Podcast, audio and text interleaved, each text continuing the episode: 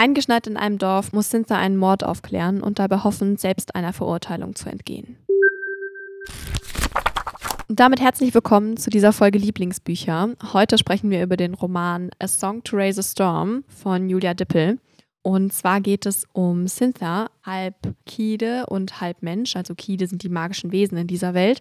Und das ist eigentlich überhaupt nicht gerne gesehen. Denn in der Menschenwelt werden die magischen Wesen verachtet und in der Welt der Kide werden die Menschen verachtet.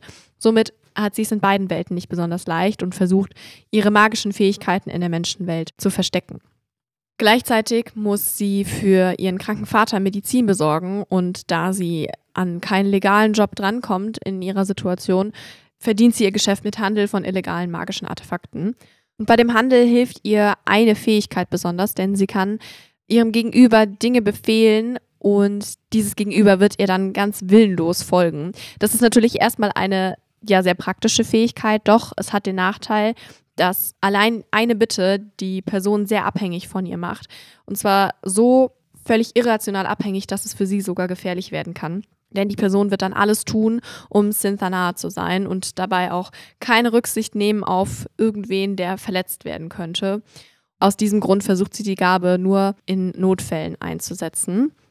Wir begleiten Cynthia, während sie auf dem Weg ist, neue Artefakte zu bekommen, um sie zu verkaufen und Geld zu verdienen.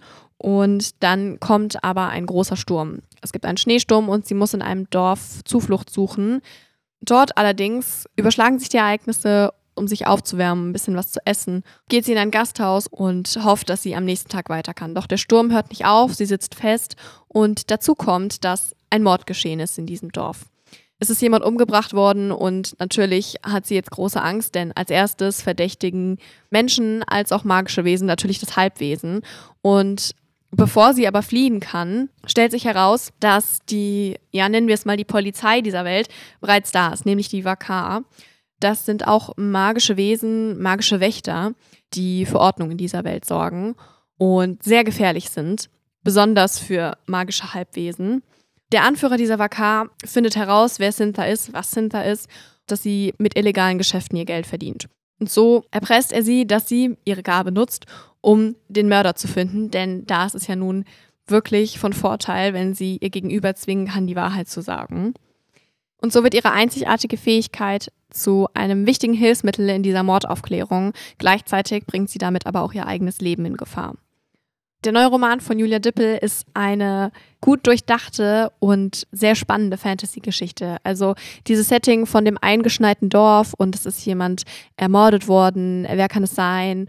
Und wir kennen die ganzen Charaktere noch nicht, können nicht einschätzen, wer welche Motive hat. Das ist ihr sehr, sehr gut gelungen und es macht es wirklich sehr, sehr spannend. Gleichzeitig haben wir die Liebesgeschichte, die sich anbahnt, nämlich zwischen diesem Vakar und unserer Hauptfigur, die jetzt wider Willen zusammenarbeiten müssen und sich eigentlich von Natur aus nicht leiden können, aber doch merken, dass sie sich zueinander hingezogen fühlen. Gleichzeitig haben wir mit Cynthia eine sehr taffe Hauptfigur, die sehr selbstbestimmt ist und man merkt, dass sie eben schon lange für sich selbst sorgen muss und ja auf sich selbst aufpassen muss, was natürlich für eine besondere Dynamik zwischen den beiden sorgt.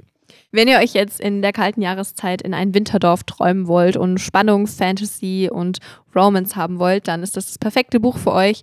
Und ich wünsche euch ganz viel Freude mit dem neuen Roman von Julia Dippel, A Song to Raise a Storm.